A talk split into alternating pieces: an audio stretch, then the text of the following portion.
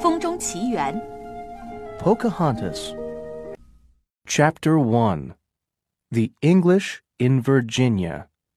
In January 1607, three ships left England and sailed to America. There were a hundred and fifty men on the ships, and they wanted to find a new world in the West, a home in a new and exciting country.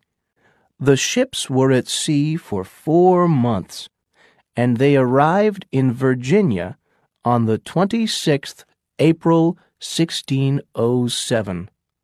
After four long months at sea, the men were tired, ill, and hungry. But Virginia was beautiful.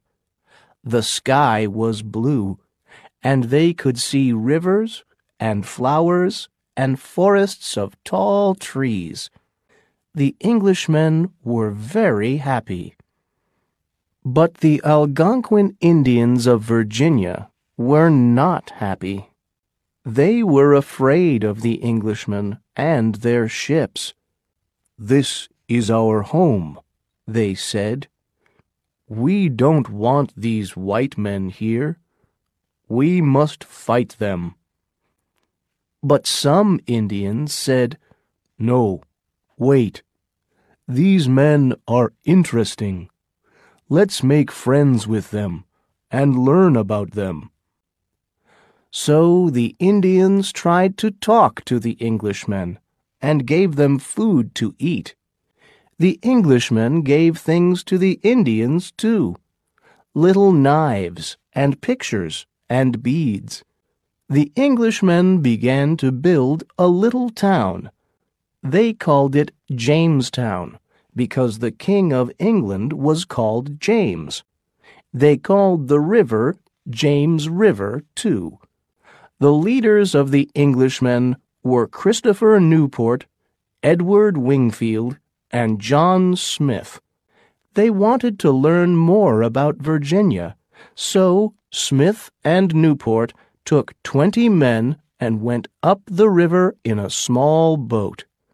The other men stayed in Jamestown with Wingfield. They began to build houses and to make gardens and fields outside the town.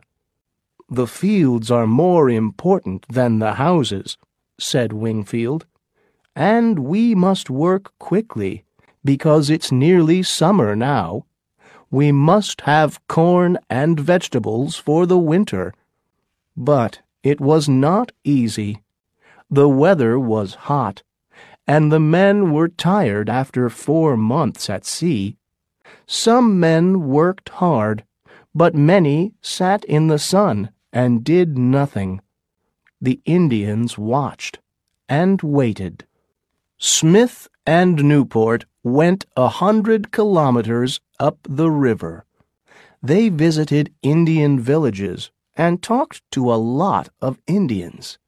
Some of the Indians were friendly, and some were not. When Smith and Newport came back to Jamestown, Wingfield was very pleased to see them. I was afraid for you, he said. But you're not dead. No, of course not, said Smith. What's the matter? It's the Indians, Wingfield said. They're trying to kill us. Yesterday, they nearly killed me. Well, what did you do? Smith asked. Our men have guns, and the Indians are very afraid of guns. But there were hundreds of Indians, said Wingfield, and we weren't ready. Our guns were on the ships. Why? asked Smith angrily. The men must always be ready. They must carry their guns with them. The Indians tried to kill you because they weren't afraid of you. Yes, but we must be nice to them, said Wingfield. We can be friendly, but we must be careful first, said Smith. We must build good walls round the town and put the big guns from the ships on them. Then the Indians can't kill us. For a month, everyone worked hard. They built walls round the town and moved the big guns from the ships. But the men were afraid to work in the fields because of the Indians, and the sun got hotter and hotter. In June, Newport went back to England with two of the ships. A hundred and five men stayed in Jamestown. They had very little food. The corn from England was now bad, and the new corn in the fields was not ready.